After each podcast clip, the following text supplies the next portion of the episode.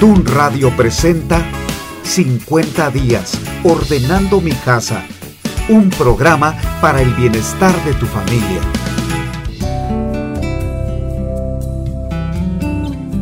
¿Qué tal?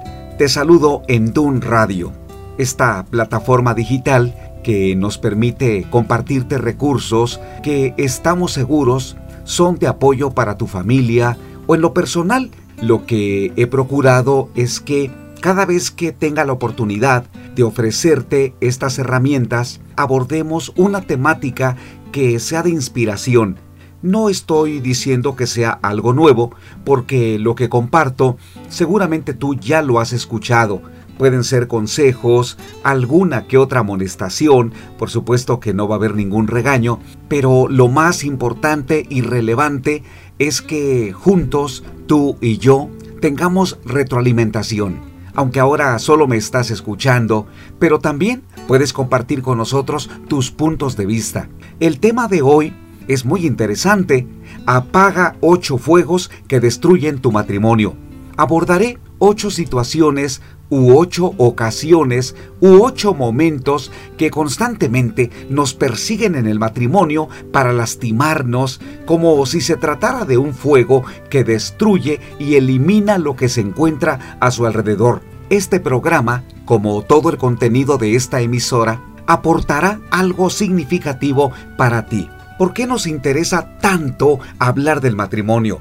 Por los pleitos constantes que muchas parejas tienen y que los llevan a la ruina. ¿Alguna vez has visto pelear a una pareja? Seguramente vas a responder, sí, el de mis padres, o el de mis tíos, el de mis vecinos, o el de mis compañeros de trabajo, pero es probable que cuando pregunto si alguna vez has visto pelear a un matrimonio, respondas, sí, el mío. Los pleitos reflejan que dos personas con diferentes opiniones no se ponen de acuerdo. Quiero decirte que existen pleitos que conducen a una separación y ese es el riesgo más grande. Por eso debemos prevenir. Te quiero recomendar cómo apagar ocho fuegos que destruyen el matrimonio. ¿Qué te parece si te presento los ocho fuegos? Todos comienzan con la palabra nunca. Número uno, nunca se griten. Dos, Nunca se duerman sin terminar una discusión. 3. Nunca discutan frente a los hijos. 4. Nunca pierdan el romanticismo. 5. Nunca entren en conflicto con la familia del cónyuge. 6. Nunca se olviden de Dios. 7. Nunca hablen ni piensen en singular. Y 8. Nunca hablen mal del cónyuge con nadie. Comencemos con el primer fuego. Vamos a apagarlo. Nunca se griten. Este primer asunto es muy importante y lo considero que es un fuego tóxico tan dañino que destruye una relación, gritarse, pelear, enojarse, molestarse o inclusive llegar a agresiones físicas que podrían hasta conducir a un homicidio. El Instituto Nacional de Estadística y Geografía, conocido como INEGI en México, informa que el 43.9% ha enfrentado agresiones del esposo o la pareja actual o la última a lo largo de su relación. Ese tipo de violencia intrafamiliar sigue aumentando en el país. Las cifras del Secretariado Ejecutivo del Sistema Nacional de Seguridad Pública reportó 90.000 352 carpetas de investigación por ese delito hasta junio de este año, es decir, 9.2% más que en el periodo del año anterior. Y ya que estamos hablando de cifras, hay entidades en donde el incremento durante ese periodo ascendió hasta 75%, como es el caso de los estados de Michoacán, y 66% en Quintana Roo.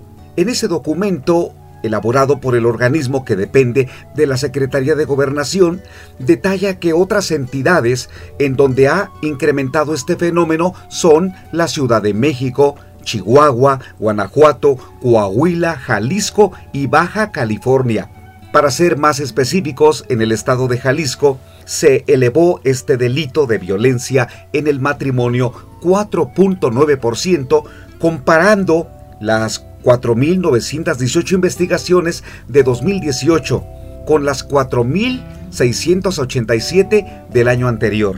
Ahora, si abrimos un poco más nuestro panorama a lo que sucede en el mundo respecto a la violencia contra las mujeres, el organismo SIGI, que depende de la OCDE, señala que la violencia contra las mujeres afecta a una de cada cuatro. Además, las tasas de prevalencia de la violencia de pareja son altas en, ciertas, en ciertos países, por ejemplo, 36% en Chile, 42% en Turquía y 47% en México. Es muy alto, ¿verdad? ¿Qué está pasando con la pareja en México o en, o en esos países como Turquía y Chile? En donde se sobresaltan, se molestan, se gritan, se insultan y llegan al extremo de la agresión. Existen algunas naciones que, de acuerdo a este organismo, reportan altos niveles de violencia en la pareja todavía mayor y son Brasil y República Checa, pero además los Estados Unidos y Nueva Zelanda con 37 y 33%. Es bueno resaltar que en ese informe señala que entre las naciones con un bajo porcentaje de violencia entre pareja o en el matrimonio, se menciona a Irlanda y Japón con 15%, Italia con 14%, Suiza con 10%, y Canadá tiene el porcentaje más bajo con 6%. De cualquier manera, algo está sucediendo en el mundo. El matrimonio está viviendo sus peores días.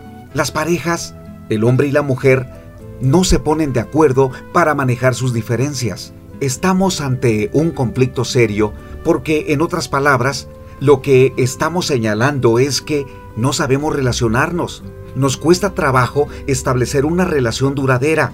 El matrimonio, que siempre será la relación más cercana, porque Jesucristo señaló que somos una sola carne y que su permanencia es hasta que la muerte los separe, siempre vivirá con riesgos. Por eso es tan importante que entendamos y comprendamos de qué manera apagar los ocho fuegos en el matrimonio. Estoy hablando del número uno. Nunca se griten tienen que buscar la manera de ser tolerantes, de ceder, de saber escuchar a la otra persona. Y si tienes un temperamento colérico que también tiene cierto nivel de agresividad cuando no sabe controlar sus emociones, entonces es importante que pidas ayuda a Dios y ambos, uno al otro, establezcan un plan de cómo tener una relación en donde no van a gritar, no van a discutir, se van a poner de acuerdo y si en algún momento alguno de los dos va a guardar silencio, será para que se pongan de acuerdo. Reconozco que para que dos personas con carácter explosivo se pongan de acuerdo y manejen con tranquilidad esos momentos o esas circunstancias difíciles, se necesita a Dios. No hay otra forma. Entonces, apaguen el fuego número uno, nunca se griten. Fuego número dos, nunca se duerman sin terminar una discusión. Existen parejas que eternizan sus peleas, no terminan un conflicto, no cierran ese capítulo. Simplemente después de hablar y de gritarse, el uno al otro se amenazan y de allí queda el resentimiento, la amargura y posiblemente hasta la venganza. Me la va a pagar. Ahora que lo vea o ahora que lo encuentre, va a ver quién soy. ¿Qué sucede allí? Que el resentimiento y la amargura se van a convertir en acciones letales que van a ser como un dardo que va a lastimar el corazón de la otra persona. ¿Cómo podemos dormir cuando estamos enojados con la persona que decimos que amamos o que dice que nos ama? ¿Cómo va a ser nuestro sueño? ¿De qué manera vamos a descansar?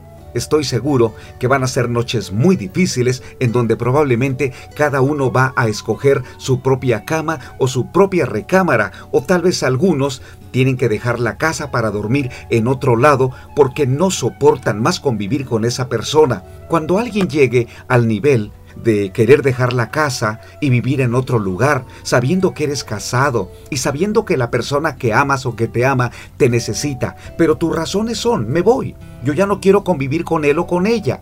Es tiempo que yo tenga cierta libertad, quiero ser independiente, he llegado al momento o me he dado cuenta que necesito estar solo o sola. Quiero decirte que entonces has llegado a un momento donde necesitas ayuda.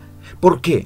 Porque nos casamos para crecer en unidad o en armonía. Vamos a complementar con la otra persona nuestros sueños, nuestros proyectos, especialmente si hay niños. Cuando ponemos límites y cuando señalamos yo ya no quiero vivir o dormir contigo. ¿Qué está sucediendo? Examina tu corazón. Aunque tú digas yo no yo no estoy enojado, yo no guardo rencor, de verdad dile a Dios que te dé entendimiento porque en el fondo podrías tener cierta motivación que te está conduciendo a alejarte de una persona que te hace falta, como es tu cónyuge. Por eso es importante apagar ese fuego. Nunca se duerman sin terminar una discusión. Hablen.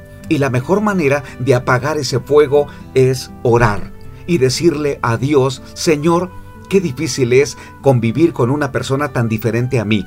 Enséñame a perdonarla, enséñame a ser tolerante, dame paciencia. Te invito para que ese fuego de nunca dormirse sin terminar una discusión sea en comunión con Dios.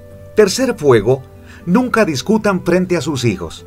Ustedes ya se han dado cuenta, los que están casados, que los niños reproducen exactamente lo que están viendo en casa, porque hay una edad en donde los niños imitan casi todo de lo que los adultos hacen. La mímica, las formas de hacer las cosas, la mirada, los ademanes, las palabras y aún el lenguaje si ya existen algunas groserías. Los niños con facilidad aprenden lo que los adultos les mostramos, no necesariamente que les estemos enseñando.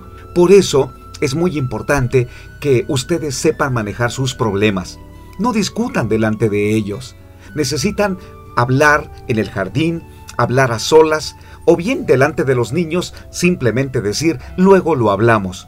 Y bueno, si han discutido delante de los niños, ellos fueron testigos, se gritaron, se molestaron, se dijeron palabras no correctas, y después cuando se reconcilien, es importante que le digan a ellos, papá y mamá, nos enojamos, pero ahora ya estamos contentos, ya nos pedimos perdón y hemos llegado a una reconciliación porque entonces los niños van a aprender que los problemas se deben solucionar. De otra manera, si minutos antes ellos los vieron enojados y ahora ven que se abrazan y se dan hasta un beso, los niños no pueden entender eso, les confunde.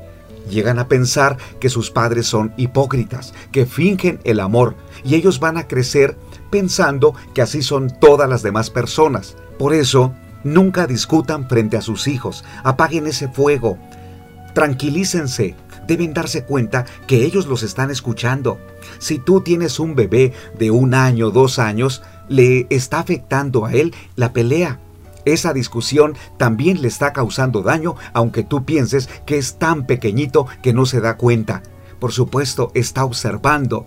Y ese panorama o esa atmósfera de enojo que estamos produciendo le va a afectar en su desarrollo emocional. Apaguemos el fuego número 4. Nunca pierdan el romanticismo.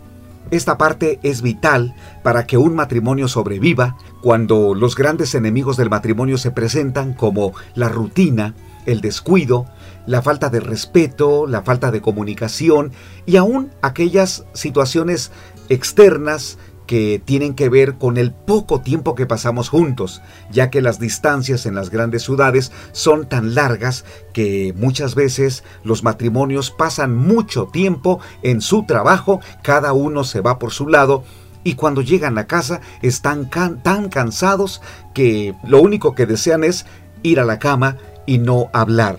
Por eso es vital que nunca pierdan el romanticismo, y esto es a través de detalles, de palabras, a través de actos en donde la otra persona se siente amada, valorada, respetada, se siente que es importante. Y esto es para los dos. Es la responsabilidad tanto de él como de ella generar ese tipo de amor, a pesar del cansancio y todo aquello que durante el día o durante la noche nos lleva a un extremo en donde estamos agotados ese romanticismo necesitas aplicarlo, practicarlo, porque esa va a ser la manera como su matrimonio salga, sobreviva de una rutina, de una monotonía, de un descuido, sobre todo cuando en el trabajo alguien te está lanzando piropos o alguien está tratando de cortejarte. Alguien se acerca a ti, te procura, te busca y trata de demostrarte que eres muy importante o muy especial. Esos son peligros en donde la loca carrera de la infidelidad está más cerca que nunca. Para no perder el romanticismo es muy importante acercar el corazón al otro corazón. Y esto puede ser con simples detalles, no precisamente con grandes cosas, sino con aquello que tú sabes que, a la otra persona le gusta. Un detalle, una palabra o hasta un regalo podríamos llevarlo a cabo porque ese es el cuarto fuego que necesitamos apagar para que el matrimonio sobresalga y sobreviva. Veamos el quinto fuego que debemos apagar. Nunca entren en conflicto con la familia del cónyuge. Aparentemente este fuego no es tan nocivo. Alguien señala, yo ya no vivo con mis suegros, aunque ellos son entrometidos, constantemente están buscando la manera de entrar en nuestros asuntos, de darnos órdenes, casi quieren que nosotros seamos como ellos desean. Visité a una pareja que necesitaba ayuda. Estaban pasando por un momento crítico, ya que él estaba enojado con ella y ella creo que aún más. Los familiares de ambos habían tenido con ellos en su vida de solteros una relación que llamamos muéganos. Eran tan cercanos y tan apegados que cuando se casaron, no es que los padres hubieran querido vivir en casa o que ellos se quedaran en alguna recámara de ellos, pero sí comenzaron a definir el nombre de los niños, el color de las habitaciones, el tipo de casa que debían comprar y te imaginas muchos otros detalles. Es importante que sepan los que son suegros que ese tipo de acciones pueden ser tan molestas, aunque señalen, solamente estoy dando una sugerencia. Es una opinión. Si ellos la toman, qué bueno. Pues te quiero decir que aún una opinión puede ser mal considerada dependiendo el nivel de relación que ustedes tengan como suegros y nuera o yerno. Por eso es vital que los suegros sean muy cuidadosos a la hora de dar un consejo. Si no se lo pidan, no lo dé.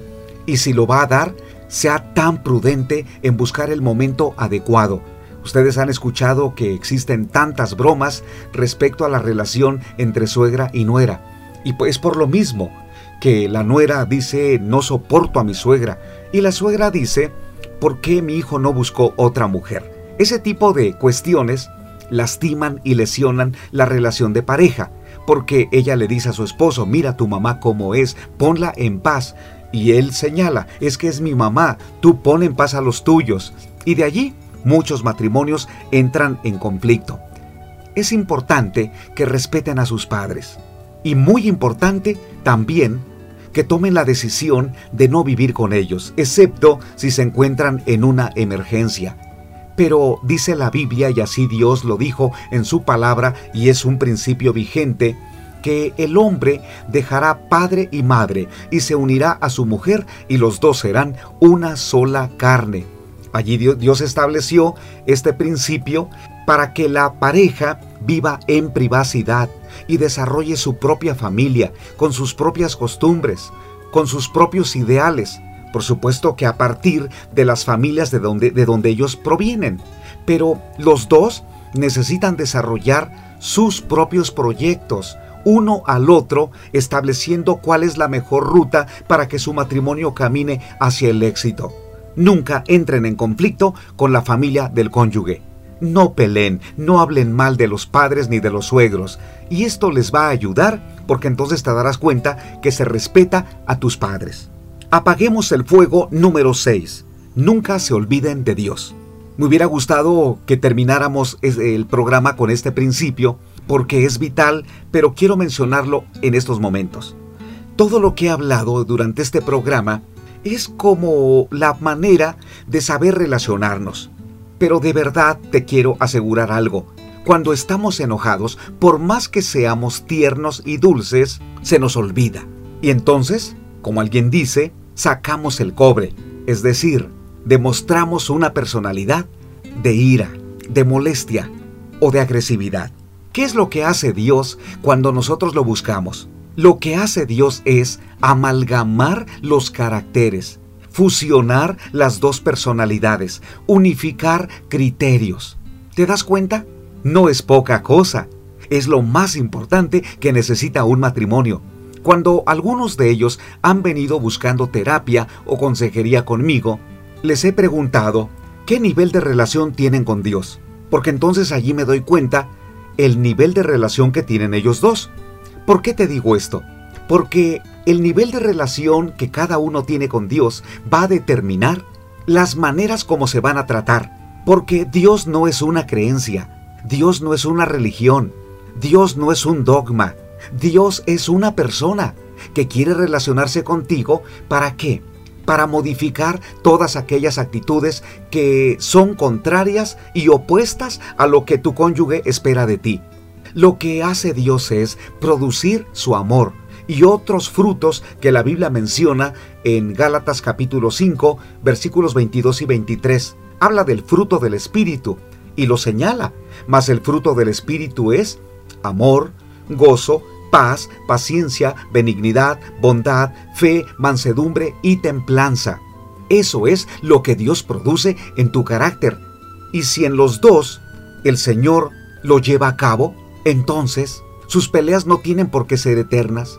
Sus conflictos deben encontrar una solución. El tiempo de adversidad debe llegar a un fin porque se ponen de acuerdo. Y el punto vital es la presencia de Dios. Por eso, Nunca se olviden de Dios, hablen con Él. Muchas veces, quien es más sensible puede ser el hombre o la mujer, quien sea de los dos. No esperes a que tu pareja busque a Dios para que tú lo hagas. Si los dos al mismo tiempo lo llevan a cabo, magnífico. Para eso, he escrito un libro que se llama 50 días ordenando mi casa, tal como es el tema de este programa. Y en ese libro recomiendo que un matrimonio comience a leerlo, porque se lee en 50 días. Son 50 capítulos y son dos o tres páginas. Es tan sencilla la lectura que el Espíritu de Dios te va guiando a tomar decisiones. Primero, consideras cómo está tu condición personal y luego matrimonial. Entonces, allí es donde Dios entra para hablar a tu vida y te dice, necesitas tomar esta decisión y si en ese momento la ejecutas, vas a ver cambios inmediatos en tu relación matrimonial. Por eso, apaga este sexto fuego, nunca se olviden de Dios. Consideremos ahora cómo apagar el séptimo fuego, y este es, nunca hablen ni piensen en singular.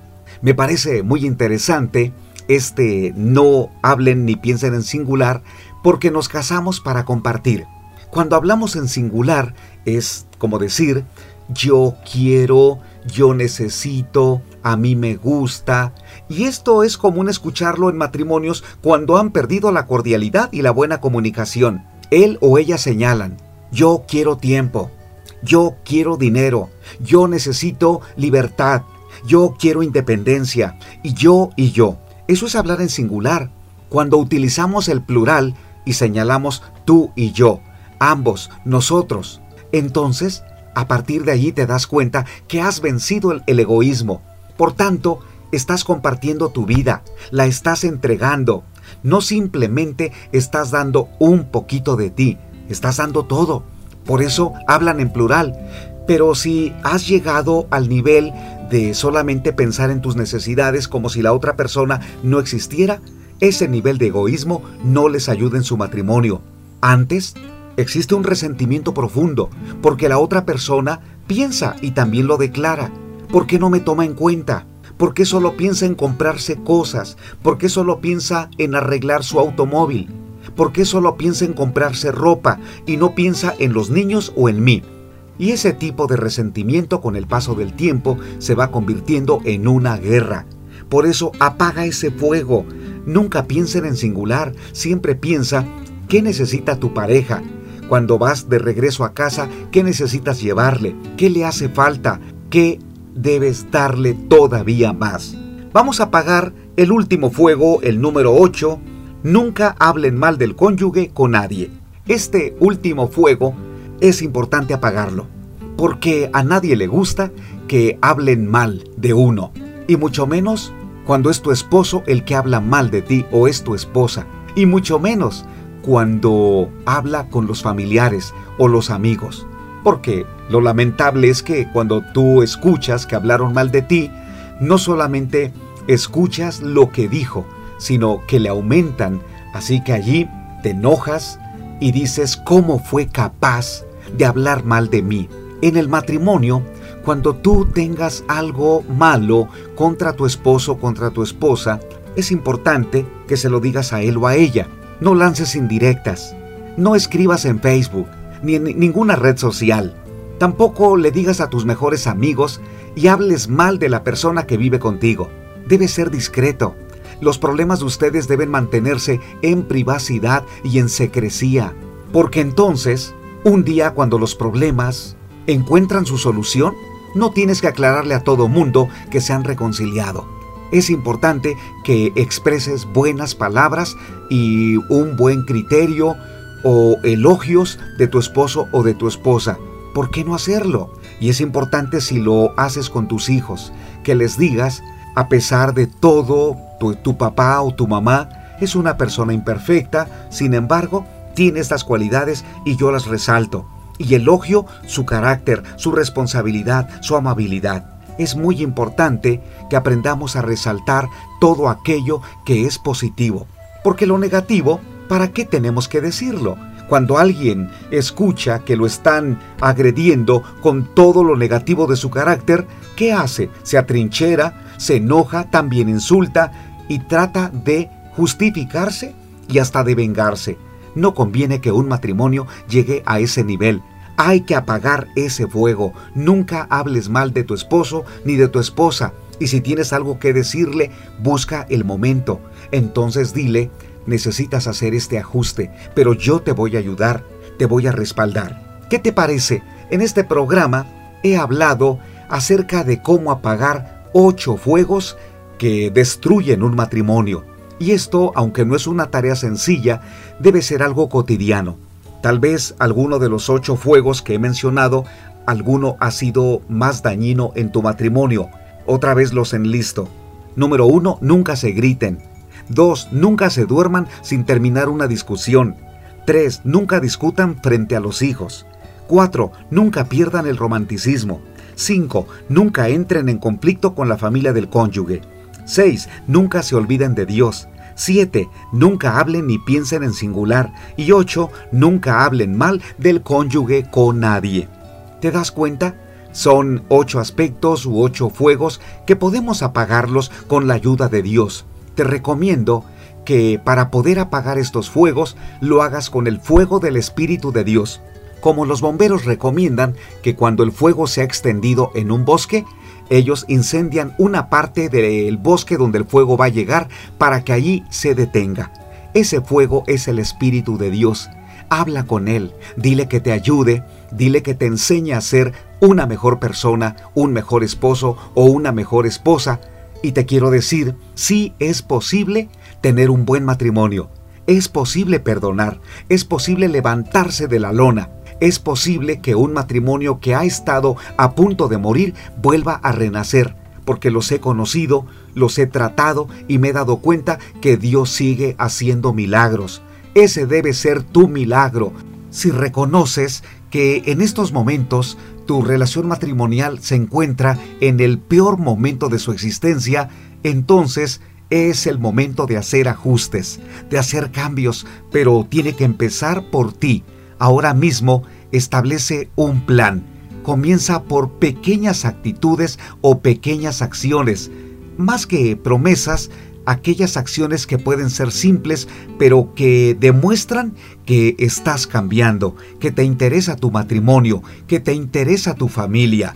Entonces, alto a todo aquello que es destructivo o nocivo y da pasos, aunque sean difíciles o tal vez imposibles. Pero recuerda, a Dios le interesa tu matrimonio.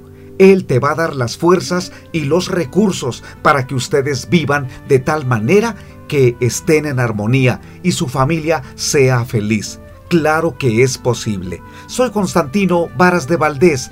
Los invito para que sigan en la programación de esta emisora y me escuchen en el siguiente programa. Hasta pronto.